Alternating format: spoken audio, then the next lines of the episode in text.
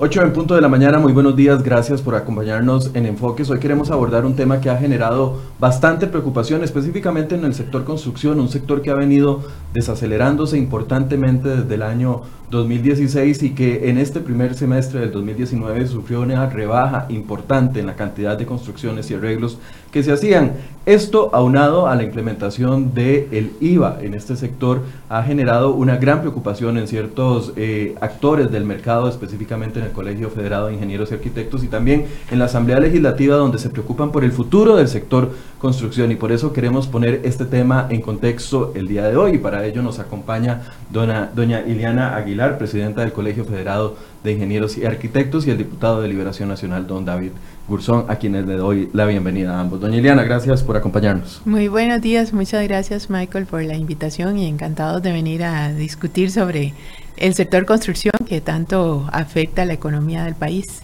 Gracias, don David. Buenos días, gracias por estar acá de nuevo. Muy buenos días a todo, a usted y a todos los televidentes que nos ven por las redes sociales y a la presidenta del Colegio Federado que viene aquí también con el interés de aclarar el tema de qué está pasando en un sector que es tan móvil en, la industria del empleo, en la industria de generar riqueza en este país.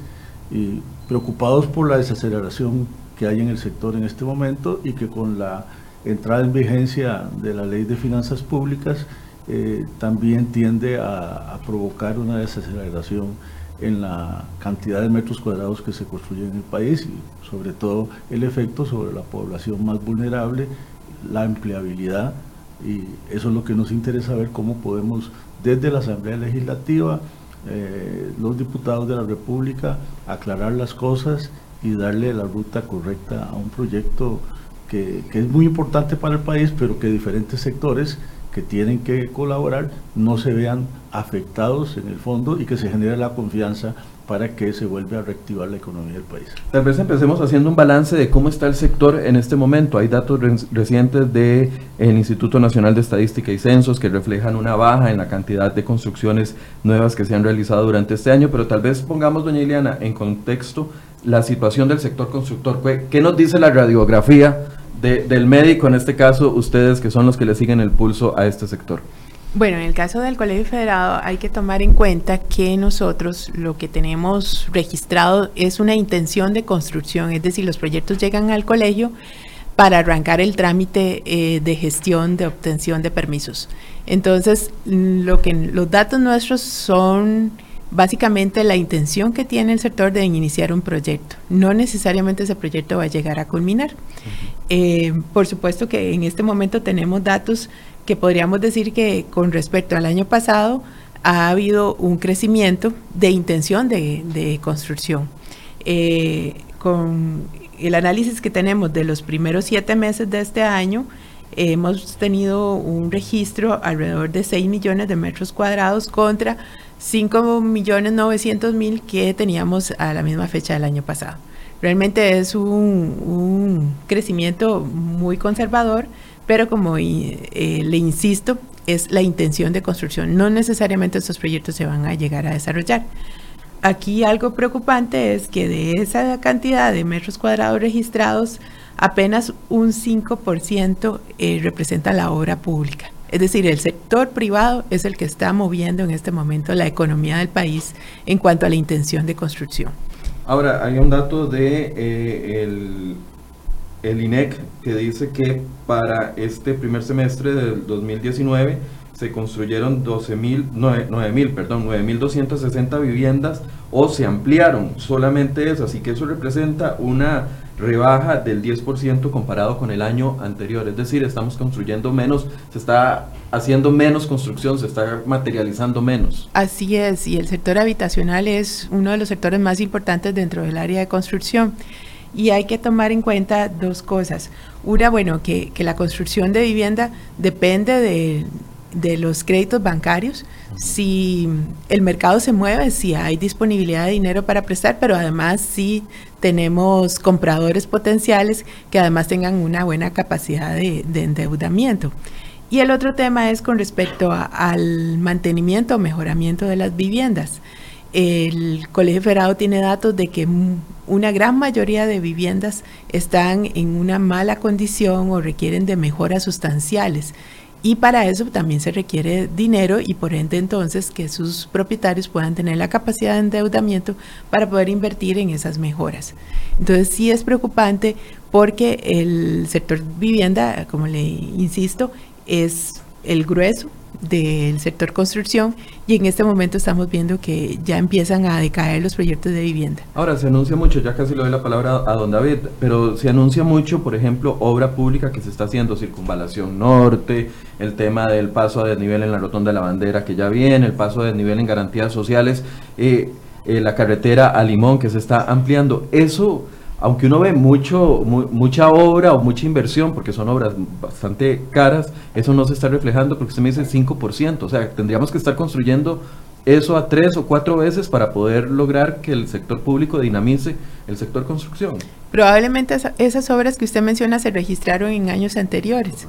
Entonces sí generaron un impacto en, en los números que nosotros manejamos pero no necesariamente este año han ingresado proyectos importantes que puedan en su momento materializarse en un futuro cercano. Don David, ¿cómo ve usted el sector? Mire, efectivamente la explicación que hace la presidenta del Código Federado es muy clara. Normalmente los profesionales registramos proyectos y no significa que inmediatamente se van a ejecutar.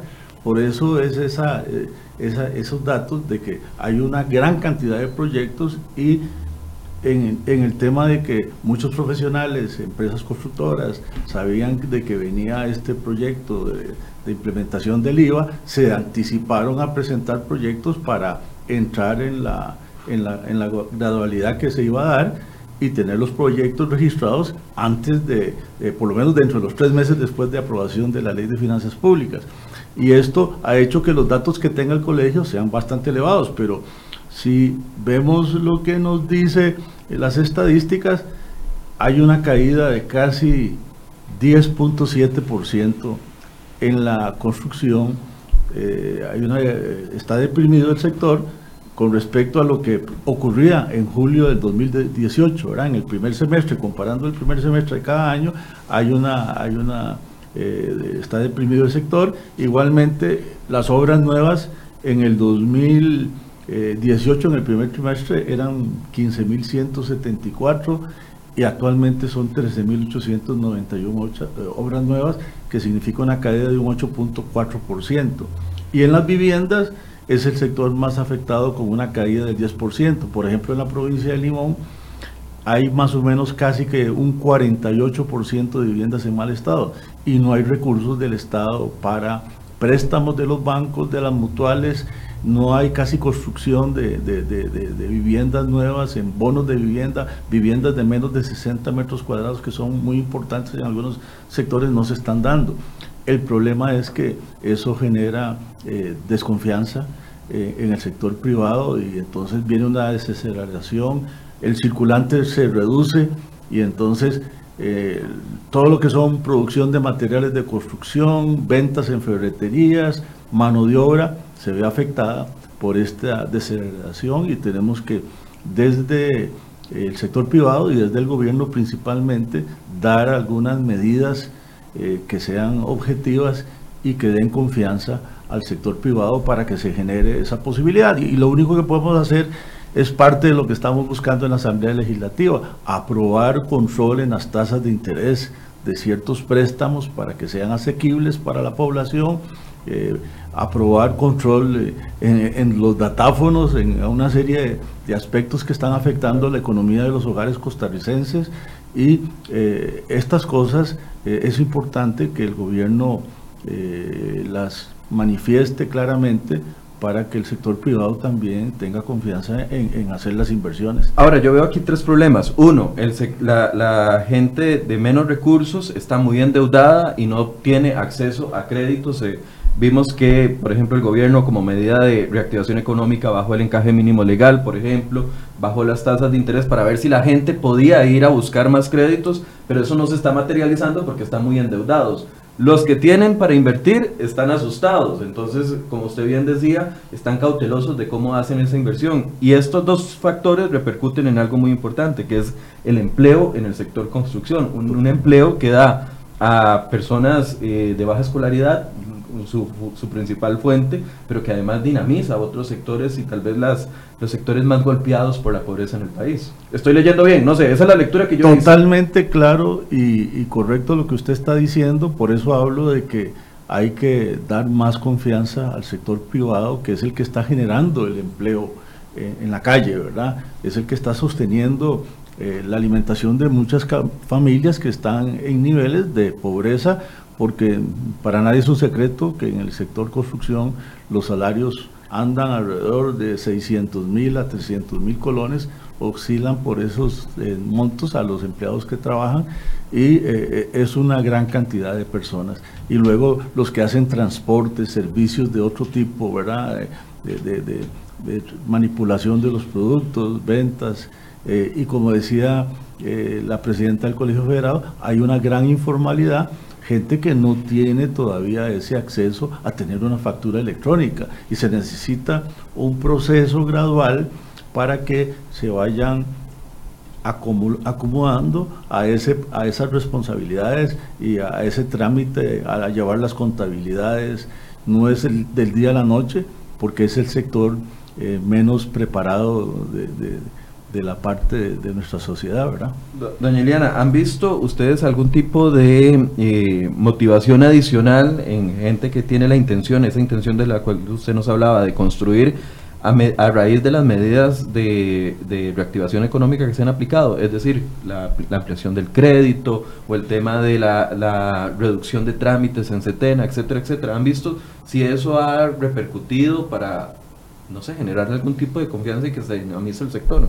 En realidad hay muchas iniciativas, como bien lo apunta usted, la, reforma CETENA, que todavía no se ha logrado aterrizar. Se viene trabajando a través de una comisión interinstitucional que ha venido discutiendo una serie de, mecanismos y herramientas para poder dotar a CETENA de una agilidad en sus procesos. Eh, también sabemos que, desde el punto de vista de regulatorio se ha venido trabajando con las municipalidades y con diversas instituciones involucradas en la gestión de permisos de construcción para mejorar entonces los procesos y que sea más fácil toda la gestión. Sin embargo, todavía no se ha logrado ver un impacto, probablemente en el mediano plazo vamos a ver un impacto de que un permiso de construcción puede durar de tres a seis meses dependiendo de la complejidad del proyecto. Pero estamos en, ese, en esa tarea. El Colegio Federado ha venido trabajando, tenemos una plataforma que se llama APC Requisitos, donde los usuarios pueden consultar cuáles son los requisitos que les van a solicitar en su proyecto, dependiendo del tipo de proyecto y dependiendo de dónde se vaya a construir pero el, impacto en sí de, estas mejoras todavía no se visualiza. Son más a, más largo plazo. Más a mediano plazo. A mediano plazo. Ahora, ¿qué cambió con la entrada de la ley de la reforma fiscal o ley de fortalecimiento de finanzas públicas para el sector construcción específicamente? Sí, los servicios de arquitectura, ingeniería, topografía y proyectos de construcción están grabados con un 13%. Durante el proceso de negociación de esta ley, eh, que viene desde la época de doña Laura Chinchilla. Perdón, me repite los cuatro sectores, arquitectura, ingeniería. Topografía, y proyectos de construcción. Aquí es donde los usuarios van a sentir el IVA el, impacto. el impacto del IVA por primera vez en este sector en específico. Exactamente, porque... Antes estaban exonerados. Antes los servicios eh, profesionales no tenían un impuesto, ni tampoco los, los proyectos en sí, los, los servicios que se prestan accesorios al proyecto no estaban grabados. Sí los materiales que se pagaba el 13% pero lo que eran, por ejemplo, transportes o los servicios de laboratorio o cualquier eh, mano de obra que se requiere para instalar pisos, pegar, eh, eh, poner ventanas, poner canoas, etcétera, etcétera, no eran sujetos de ningún impuesto. Entonces, eh, con la ley se incorpora este pago de, de IVA y los proyectos en sí también son grabados con este, este impuesto. Le contaba que hace, desde la época de doña Laura Chinchilla se venía negociando y se le insistía a los señores diputados que realmente el sector es un sector bastante informal. Hay muchos subcontratistas que, que tienen una eh, contabilidad informal, que no es el señor que tiene la vagoneta, que es el que jala el material del depósito de materiales a la obra, o es el señor que trabaja en hojalatería y que de repente tiene un taller y que es el que le instala uno las canoas. Esa, esa gente no tiene una contabilidad formal y de repente verse eh, metido en este tema del IVA y de, tener que generar una factura electrónica y de tener que buscar cómo llevar una contabilidad y cómo ver cuáles son los créditos que tiene a favor y cuáles son los créditos que no tiene a favor, etcétera, etcétera, iba a generar mucha, iba, iba a provocar que muchos de estos subcontratistas quedaran por fuera porque las empresas constructoras o los profesionales van a buscar la facilidad, van a buscar qué, qué subcontratista le va a resolver y le va a dar su, su, factura y le va a tener al día su contabilidad. Entonces se vino eh, negociando con los señores diputados para establecer entonces que en el transitorio 5 de la ley se pudiera disfrutar de una gradualidad, de manera que le diera chance al sector de poder incorporarse en la formalidad.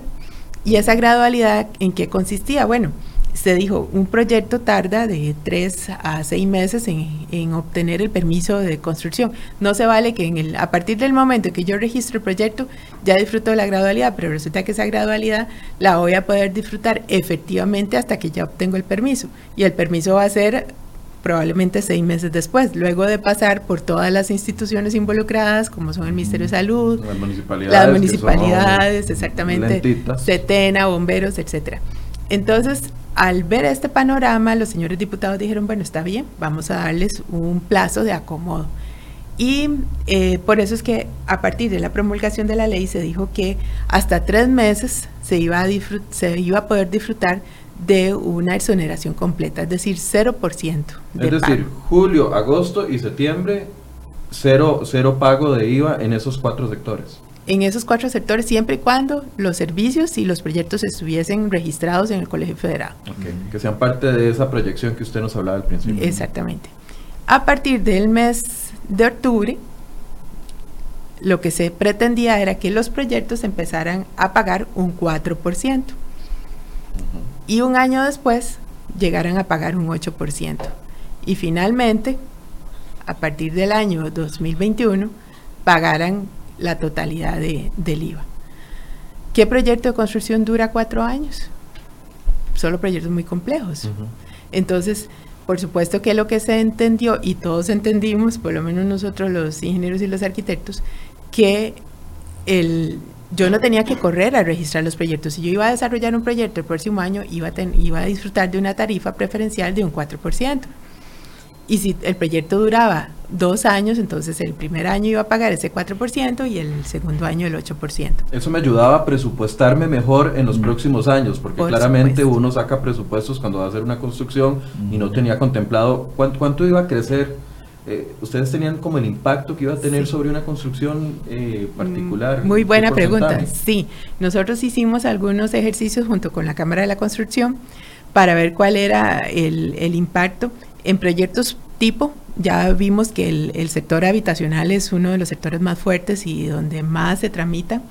Y en una, en una vivienda eh, de clase media íbamos a tener un incremento de un 10%. Lo cual es grandísimo. Es bastante importante. En viviendas de interés social anda alrededor de un 9%. Eso significa que alrededor de mil, mil cien viviendas de las que pretende el gobierno construir año con año no se van a poder construir porque no va a alcanzar el presupuesto. Entonces son mil, mil cien familias menos que van a poder disfrutar del beneficio de, de vivienda de interés social, porque la ley no exonera las viviendas de interés social.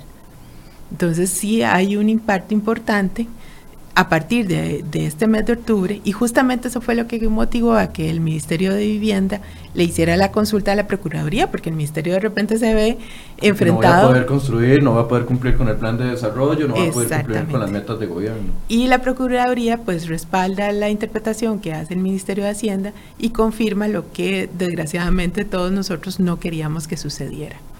Ok, don David, ¿cómo se traduce este problema ahora en, la realidad ya con una ley aprobada. Sí, claro, es ahí donde un grupo de diputados, somos tres ingenieros civiles y una arquitecta que, estamos desempeñándonos en la Asamblea Legislativa como diputados de la República, ante la, la, la verificación que hace el Colegio de Ingenieros y la Cámara de Construcción de que hay una, un impacto muy fuerte sobre el sector de la construcción y que no quedó muy claro la redacción.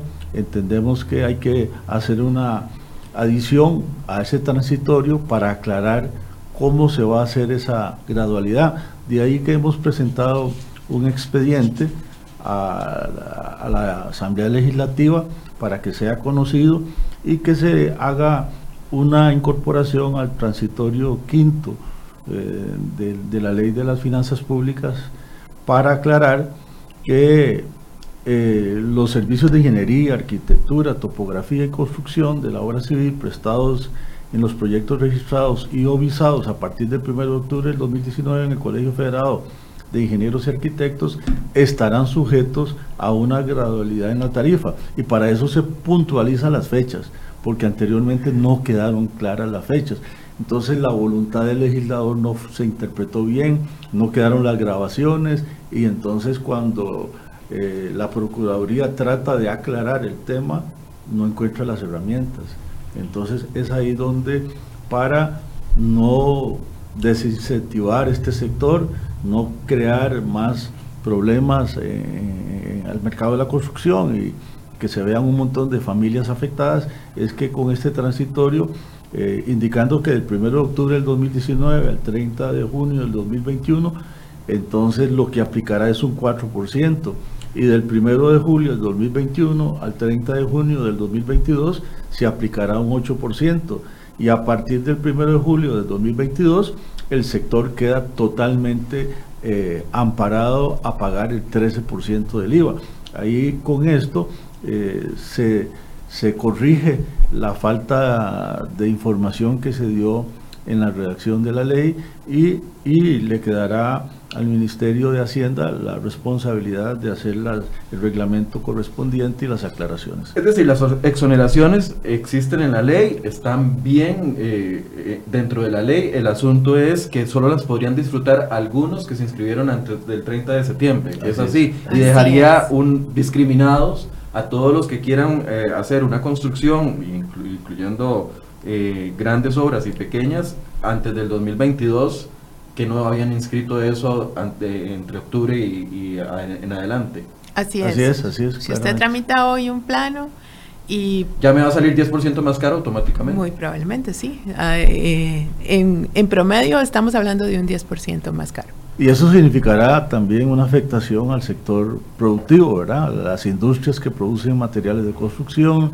las viviendas que no se van a poder construir, las familias que no van a poder disfrutar de esa seguridad jurídica de tener un techo, los bonos de vivienda que no se van a poder eh, dar a las personas.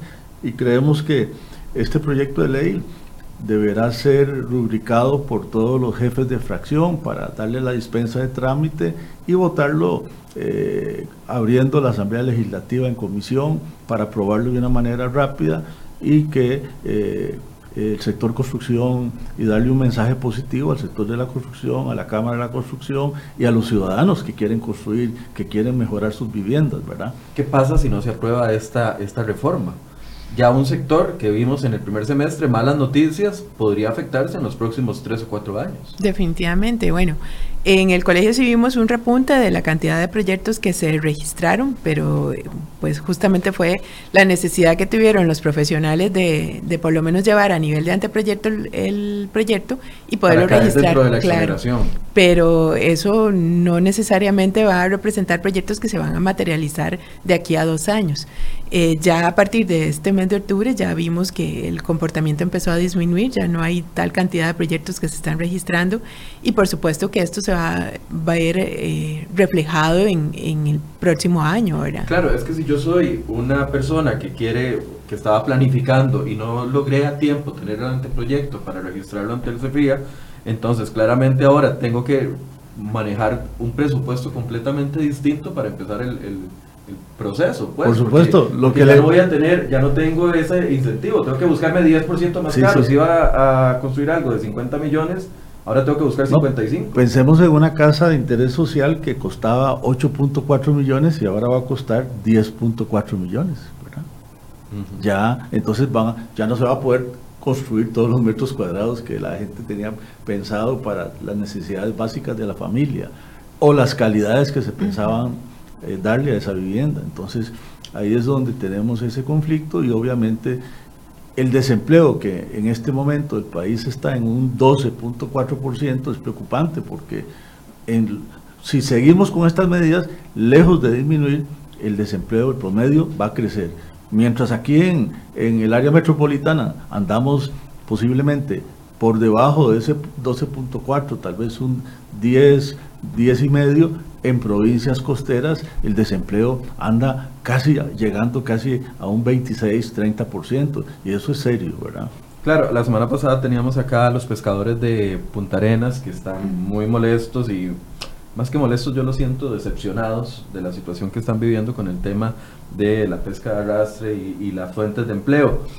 Y ellos, yo les preguntaba, bueno, hay sectores en los que sí hay, sí hay trabajo, pero el desplazamiento de algunas personas, no sé, gente de Punta Arenas para ir a cosechas a Heredia, representa todo un gasto adicional que terminaría siendo más el gasto que el beneficio que reciben. O sea, llevar la construcción a todos los sectores eh, donde, donde los están necesitando puede generar un pequeño balance dentro de la situación económica que están sufriendo ese tipo de sectores. Sí, por eso yo hablo de la confianza y ahí es donde el gobierno, los jerarcas de Hacienda, del Ministerio de Economía, del Ministerio de Vivienda, todos los que están en el sector económico, deben de analizar muy bien estos indicadores y saber que los costarricenses se mueven de acuerdo a esa confianza que sienten. Y principalmente el sector que genera más empleo, que es el sector privado, los empresarios que invierten.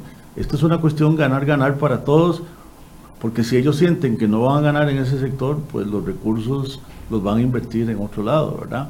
Y al invertirlos en otro lado, dejarán a muchas familias sin empleo.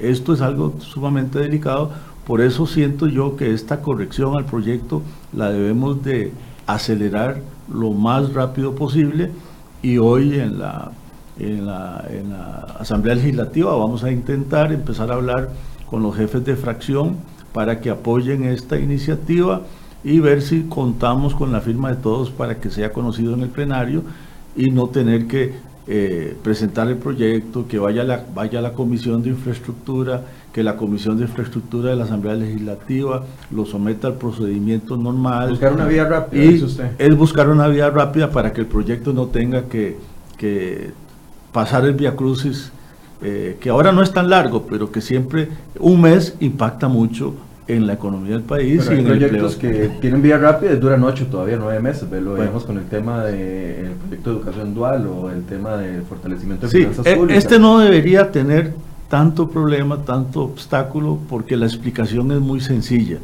Y es una, una regla, una ley recién aprobada. Exactamente. Y creo que también las autoridades del Ministerio de Hacienda son conscientes de que esto se había conversado apropiadamente en mesas de diálogo que el, Colegio Federado y la Cámara de Construcción venían sosteniendo desde administraciones anteriores con el fin de participar y reconocer que como sector tienen que colaborar en todo esto que significa el IVA y las finanzas públicas. Quiero invitarlos a si ustedes tienen preguntas específicas sobre este tema, sobre los trámites o sobre la situación de la exoneración que no tienen claras, aprovechemos de que está doña Ileana Aguilar acá y que puede responderlas. Dice Priscila Mendoza, ya es difícil para la clase media acceder a vivienda propia y se empeñan en hacerlo aún más difícil. A la clase baja les dan bonos, a la alta no le, no le preocupa y a la media cada vez está más hundida y golpeada por las nuevas políticas de recaudación. Es opinión de Priscila Mendoza. Por otro lado, dice Kenneth Hidalgo, una persona paga la comisión bancaria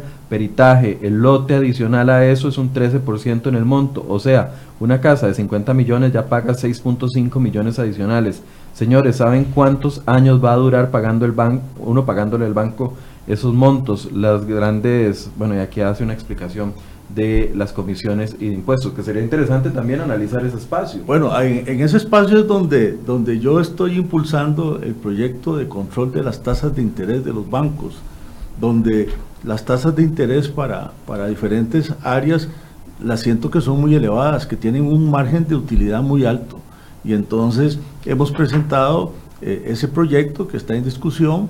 Eh, vamos a realizar algunos foros próximamente en la Asamblea Legislativa. El proyecto está, haga el anuncio. El proyecto está, el proyecto está de, control de la usura, está en la Comisión de Hacendarios y ya yo no estoy en Hacendarios, pero eh, como proponente estoy muy activo en el tema y hoy presento a la fracción de liberación pidiendo el apoyo a todos los diputados de liberación. Igual está apoyándome otros diputados que suscribieron el proyecto, cerca de unos 34 diputados, y con la esperanza de que, que, la Asociación Bancaria Costarricense entienda, y ellos han venido dialogando con nosotros, y los números son, son claros, el costo del dinero, la utilidad que ellos tienen que tener, los costos administrativos, no superan no deberían de superar el 8%, y sin embargo tenemos tasas de interés del 30 y el resto por ciento, ¿verdad?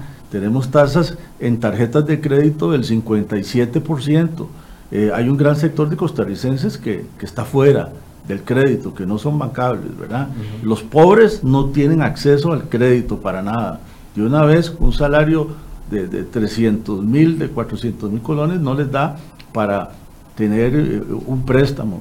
Y de ahí que yo creo que hay que hacer justicia social en este país. No puede ser que los bancos estén ganando millones de millones de colones y los costarricenses pagando altas tasas de interés y pudiendo reactivar la economía y creo que el gobierno está muy claro que esto es muy importante y vamos a trabajar fuertemente. Yo he estado mandando documentos a las universidades que se han venido manifestando desde la academia a favor del proyecto de las tasas de interés. Hemos venido aquí a este foro a discutir este tema con el apoyo de diferentes sectores. La academia está a favor y he estado consultando también a las iglesias que entienden muy bien que la gente está perdiendo sus propiedades, sus viviendas, porque no pueden pagar las cuotas por las altas tasas de interés, los salarios, el desempleo que se está bancos llenos de propiedades y, de automóviles. Y los, los bancos que están llenos de propiedades y automóviles es un costo porque tienen que darle mantenimiento, tienen que pagar impuestos ahora con el IVA sobre esas propiedades. A veces es mejor tener a la persona viviendo en la casa, dándole mantenimiento a esa casa, con una con que vayan abonando lo que puedan, ¿verdad? Mientras la economía se reactiva en lugar de quitarles esa propiedad y, quitarles el patrimonio a las familias. Hay una gran responsabilidad social y creo que los bancos están entendiendo.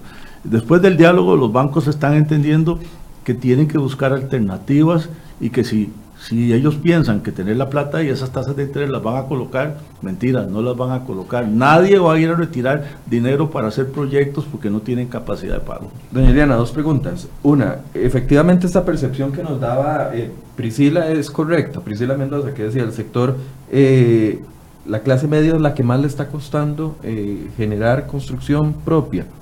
Así es. Eh, bueno, ¿Qué, datos nos puede dar? Tenemos Que, que en este momento la vivienda de clase media, de acuerdo a los a las estimaciones que hicimos, va a incrementarse en un 10% el valor de la vivienda. Solo en el 2019 nosotros registramos en el colegio alrededor de 2.322.000 metros cuadrados de proyectos tipo habitacionales no necesariamente todos son vivienda de clase media. Eh, sin embargo, eh, probablemente hay un porcentaje muy importante.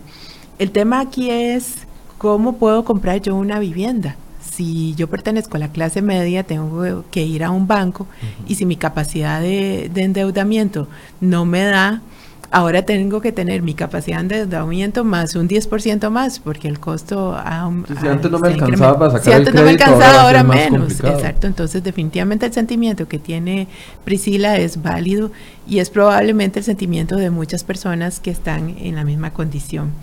Efectivamente, las, las personas de, que califican para un bono de interés social, pues tienen todavía esa posibilidad, sin embargo, ahora van a ser 1.100, 1100 familias menos que van a poder tener acceso a un bono de interés social por año. Entonces también hay un impacto importante.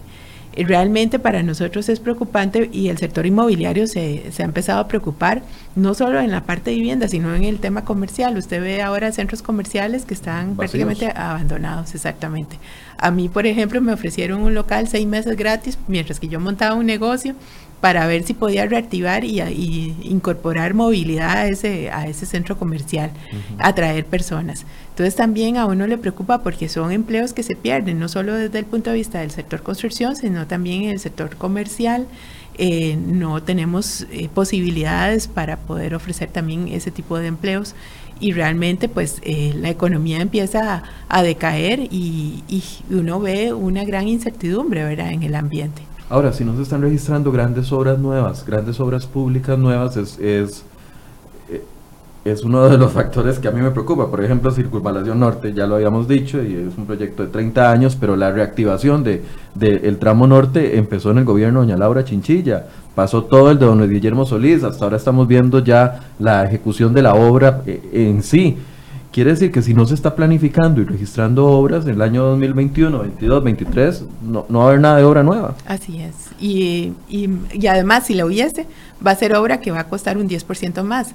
Y en obras de un proyecto de 100 millones, como es la carretera Barranca-San Gerardo, vamos a tener que invertir 10 millones más para poder desarrollarla y con lo que nos cuesta en este momento, ¿verdad? Tener acceso a esos fondos, todavía tener que disponer de un 10% más para poder construir esa obra, imagínense también el impacto que genera a, nivel de las finanzas públicas. Esta gradualidad, ustedes, eh, yo sé que ustedes la propusieron y que han estado de acuerdo, pero en vista del panorama económico que se ha dado en los últimos meses, después de la implementación de la Ley de Fortalecimiento de Finanzas Públicas, ¿han analizado la posibilidad de que esa gradualidad cambie a algo más grande o a un plazo más extenso o eso no está todavía en la, en la palestra? No, en realidad el sector construcción no, no se opone a pagar impuestos. El sector construcción está de acuerdo en que tiene que contribuir a las finanzas. El tema es que, que le den chance al sector de poder incorporarse dentro de la formalidad.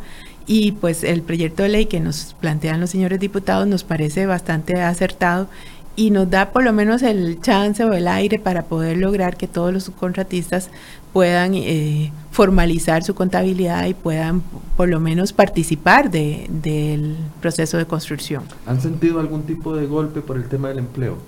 Por el lado del indicador del empleo. Sí, claro, sí, sí, definitivamente. Hay muchos, eh, muchas empresas constructoras y consultoras que han empezado a cerrar, que se han declarado en quiebra que han empezado a disminuir sus operaciones de forma significativa, porque en, este momento, día con día, se gradúan más profesionales de ingeniería y arquitectura, pero día con día, aunque el pastel eh, crece un poquito, son menos los más delgadas las, las tajadas, ¿verdad?, las que podemos tener acceso.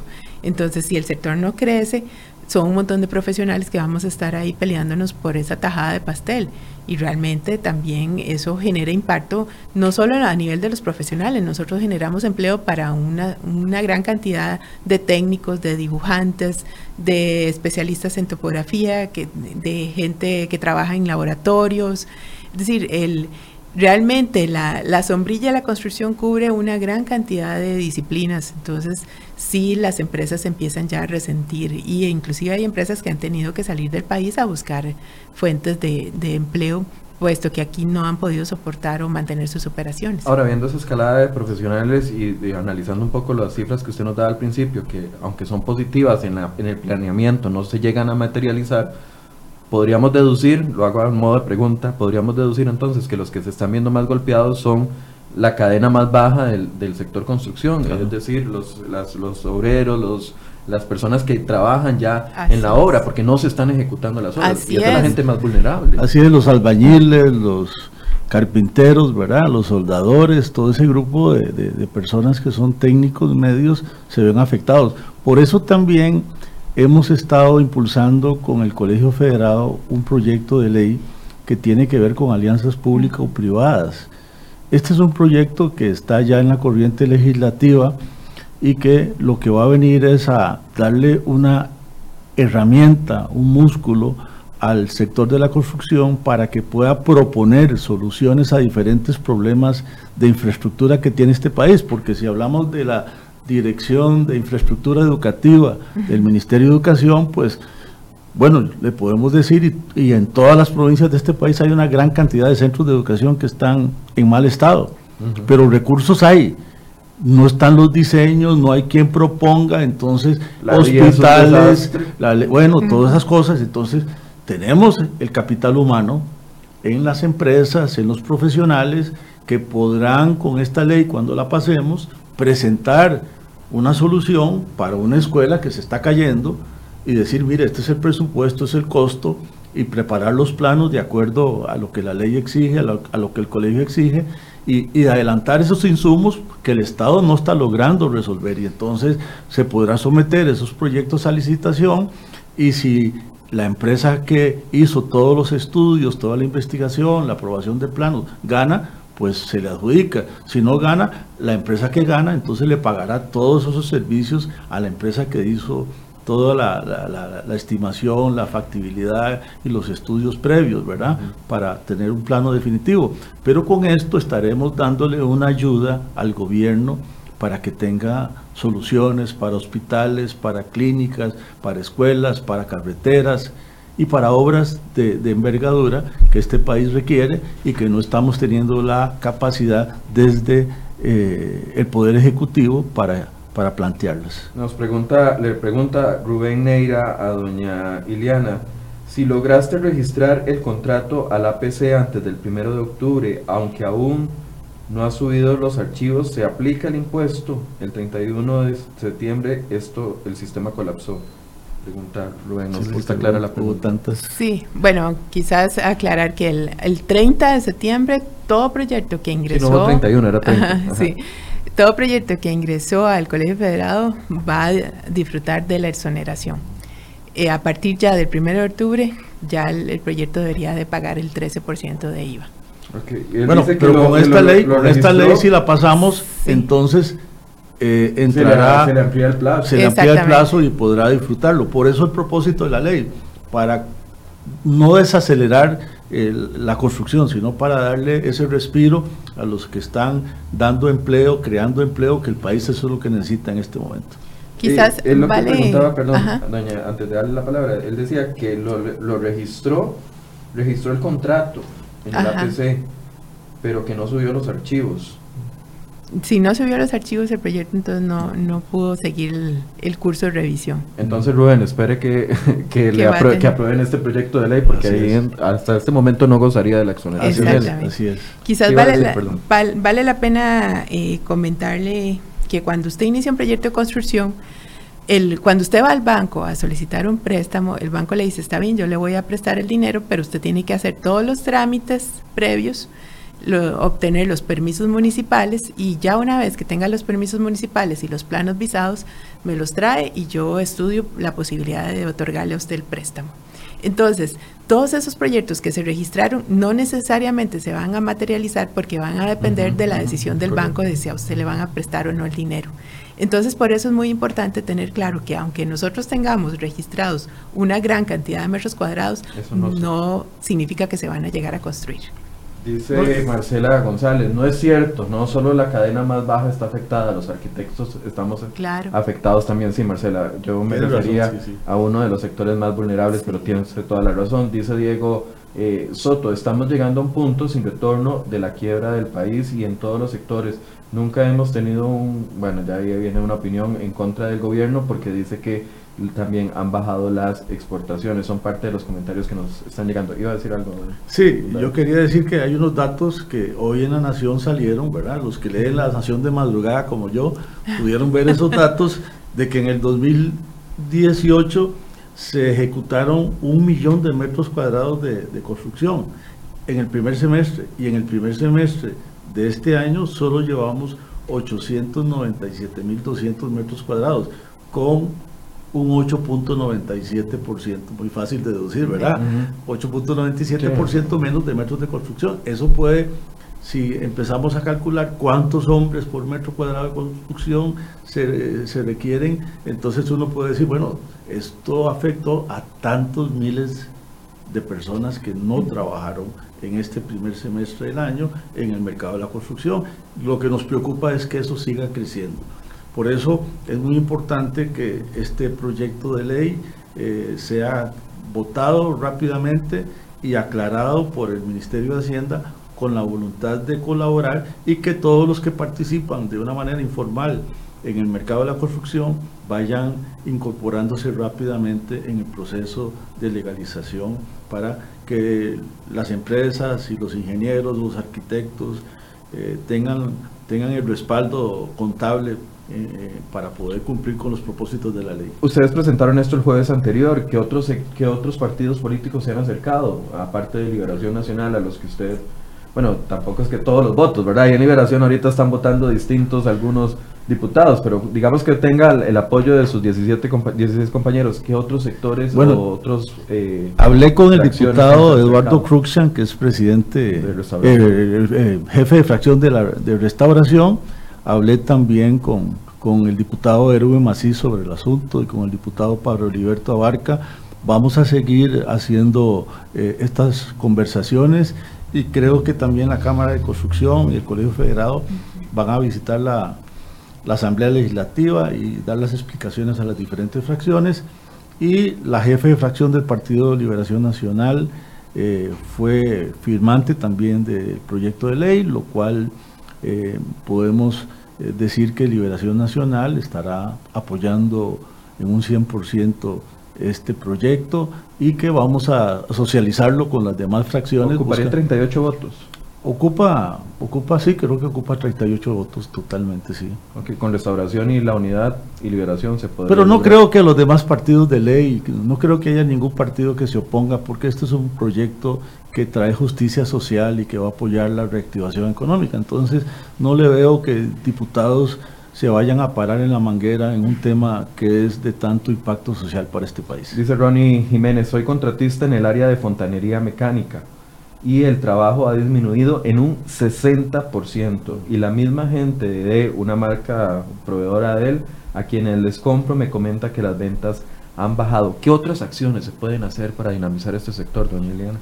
Definitivamente la obra pública, ¿verdad? Hay que agilizar los procesos. Ustedes mismos, eh, CR hoy publicaba hace un año, ¿verdad? Que la DIE eh, tiene alrededor de 650 órdenes sanitarias eh, pendientes de resolver. Eso significa que son escuelas que están a punto de cerrar porque no cumplen con un mínimo, un estándar mínimo de calidad.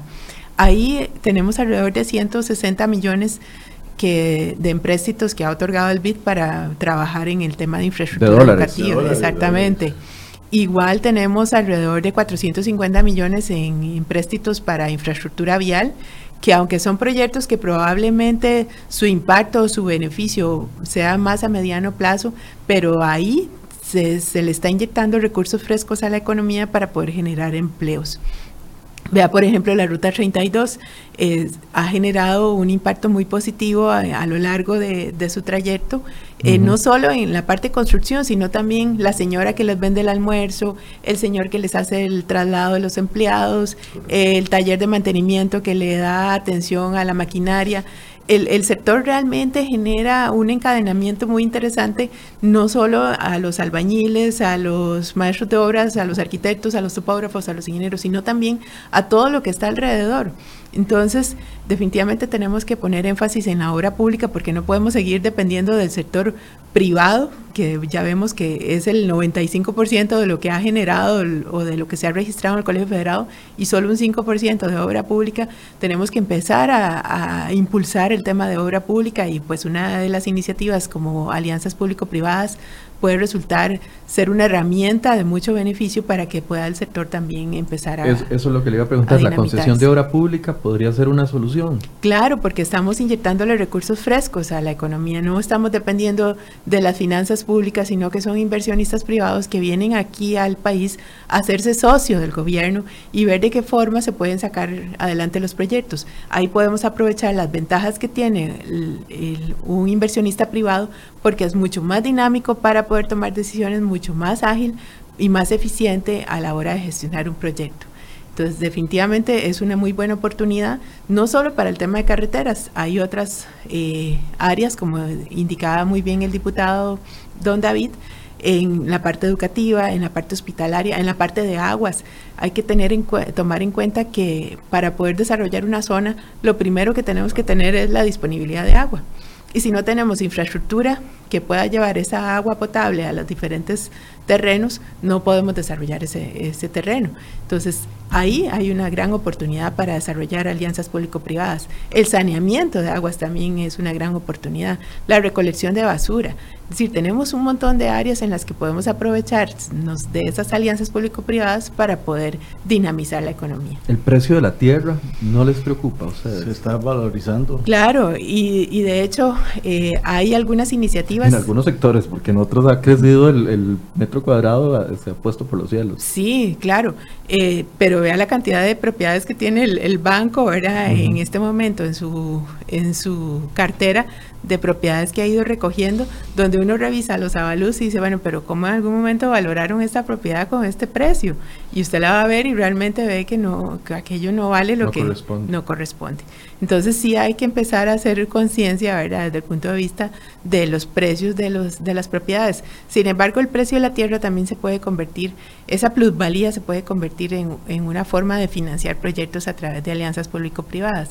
Hay esquemas muy novedosos donde se proponen negocios aledaños que no solo es a través de una tarifa, de un peaje, sino que también hay una serie de, de negocios aledaños, por ejemplo, en una carretera, a lo largo de la carretera el Estado tiene una serie de propiedades que puede entregar también para que el concesionario desarrolle negocios como una estación de servicio, como un hotel de paso, como una terminal de autobuses, donde eso genere una serie de ingresos adicionales que puedan financiar el proyecto. No necesariamente con peajes caros. No necesariamente solo con peajes se puede financiar un proyecto.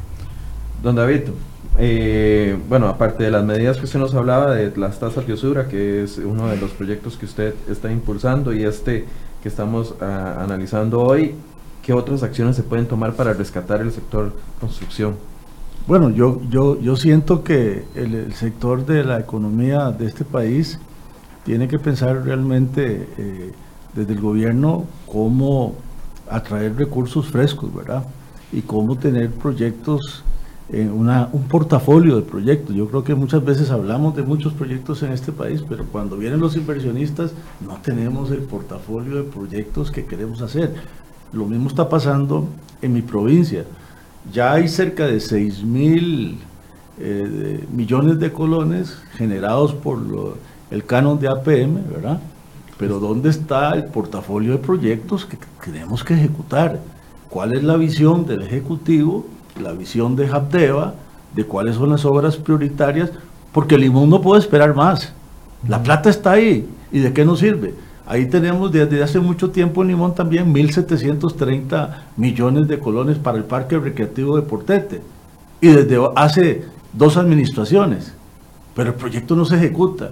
Tenemos cerca de 1.830 millones para el nuevo edificio del el aeropuerto de Limón pero no se ejecuta, por Dios, ¿cuándo? Que en octubre empezaba, pero bueno, no sé si estarán poniendo la primera piedra ya, ¿verdad? No me han invitado, pero puede ser que ya lo vayan a hacer, ¿verdad? es muy positivo. Pero, pero tenemos proyectos de diferente índole, ¿verdad? Que tienen que ser consensuados, por ejemplo, un atracadero en Puerto Viejo con fondos del ICT, pero a la población no se le indica claramente lo que se quiere hacer, no se, no se hace el consenso, no se le hace la consulta a los pueblos originarios y, tribales de la zona. La ley, el convenio 169 lo, dice, que hay que hacerlo. Entonces cuando se llega que se quiere empezar, la gente se para de manos porque no están informados.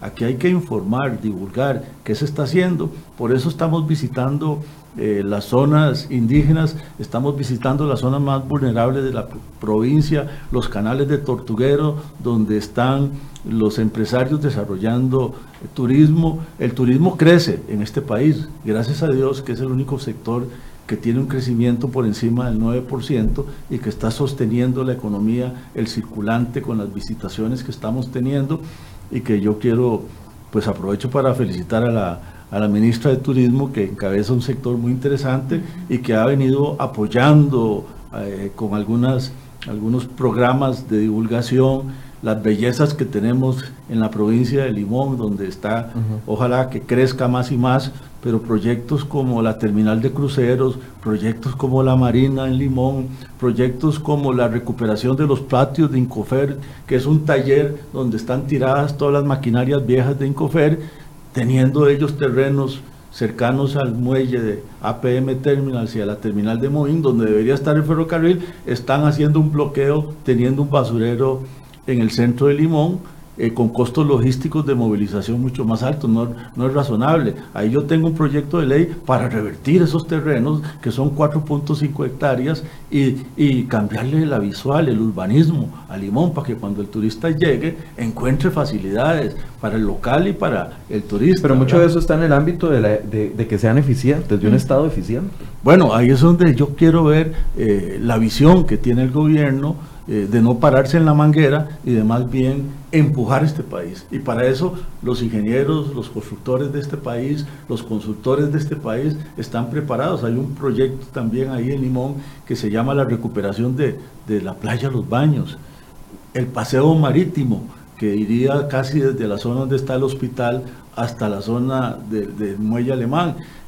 El traslado del hospital de Limón, donde está ubicado en una zona muy riesgosa, a, trasladarlo a otro sitio más seguro, ¿verdad? Y eso puede incrementar grandemente las cifras y traer el empleo que en Limón estamos demandando. Eh, las medidas de Habdeba y, que estamos esperando la redacción que hizo la Sala Constitucional traerán a discusión de nuevo el tema y la votación del segundo debate y ya la autorización a Habdeba para hacer el diseño de cuál es la Habdeba, pero ya debería estar. No puede ser que Habdeba no sepa cuál es la Habdeba que debe seguir no, y además, operando. Plata engavetada en cuentas a mí me pone muy nervioso. Bueno, una institución con esos niveles de desorden histórico que sabemos que ya se está tratando y aparte de, eso y aparte de eso el país tiene que entrar a discutir otros temas como el ICE, ¿verdad? Tiene que discutir otros temas como el CNP. Tenemos que ver qué es lo que queremos hacer, cómo vamos a, a, lograr que los costos se reduzcan, pero que la calidad de los servicios mejoren para los ciudadanos. Doña Ileana, una conclusión. Sí, bueno, para nosotros el Colegio Federal de Ingenieros Arquitectos y, el gremio que representamos es sumamente importante que el proyecto pueda avanzar de forma positiva. Para poder entonces eh, bajar un poco la angustia y el sentimiento de frustración que hay en la calle y, lograr tener acceso a todos esos proyectos, todas esas obras que menciona el diputado don David Gurzón y que sabemos que están ahí y que la población lo requiere. Así que nosotros vamos a hacer la tarea de tratar de conversar con los, con los señores diputados, los jefes de fracción, para que el proyecto pueda avanzar positivamente en la Asamblea. ¿Qué sería lo ideal que esté aprobado en tres, cuatro meses para que el impacto no sea tan grande? O... Para nosotros lo ideal es que estuviese aprobado este mes, ¿verdad? Sabemos que no es posible, pero sí, ojalá antes de que cierre el año podamos tener ya el proyecto aprobado. No, si se quiere sí es posible, porque ya hay un antecedente, el tema que arreglaron de la ley de fortalecimiento público con el tema de los maestros. y eso se hizo en un mes. Por supuesto, si hay buena voluntad de todos los jefes de fracción, se logra un acuerdo se lleva el proyecto, se abre la asamblea, se hace la dispensa de trámite, se abre la asamblea legislativa en comisión plena, se aprueba, primer debate, ocho días después, diez días después se puede votar el segundo debate y se manda a leyes y decretos para que el señor presidente le ponga la firma. Listo. Una conclusión, don David. Bueno, creo que el país está en una coyuntura que a todos nos tiene eh, preocupados, pero yo creo que con sacrificio y con aporte de todos los sectores podemos irlo recuperando y llevarlo a un nivel donde los costarricenses volvamos a tener un nivel económico como el que gozamos en años pasados, en otros gobiernos. Yo sé que las cosas se han ido incrementando y a nosotros nos tocó la decisión como diputados de tomar decisiones drásticas porque si no las tomábamos, esto se iba a convertir en otra Grecia. Y yo espero que el país pueda avanzar con propuestas como las que estamos logrando en la Asamblea Legislativa, con la concertación con el sector privado, con los sectores sociales. Ahora estamos también viendo en la comisión que estoy presidiendo de gobierno y administración el tema de empleo público, eh, el tema del salario global, Pero aparte de, esos temas de, económicos está cuál es la calidad del servicio que vamos a lograr para los costarricenses.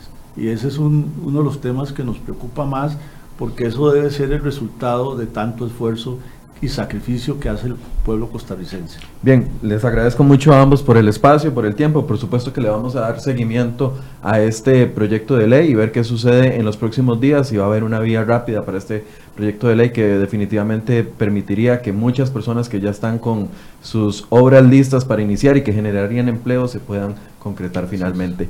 Eh, mañana vamos a hablar del impuesto único a los combustibles. Desde ya les invito para que ustedes puedan ir formulando sus preguntas. Vamos a hablar de un proyecto de ley que busca bajar ese impuesto único a los combustibles. Hay sectores enfrentados con respecto a esto y mañana vamos a tener la discusión acá en Enfoques a partir de las 8 de la mañana. Muy buenos días.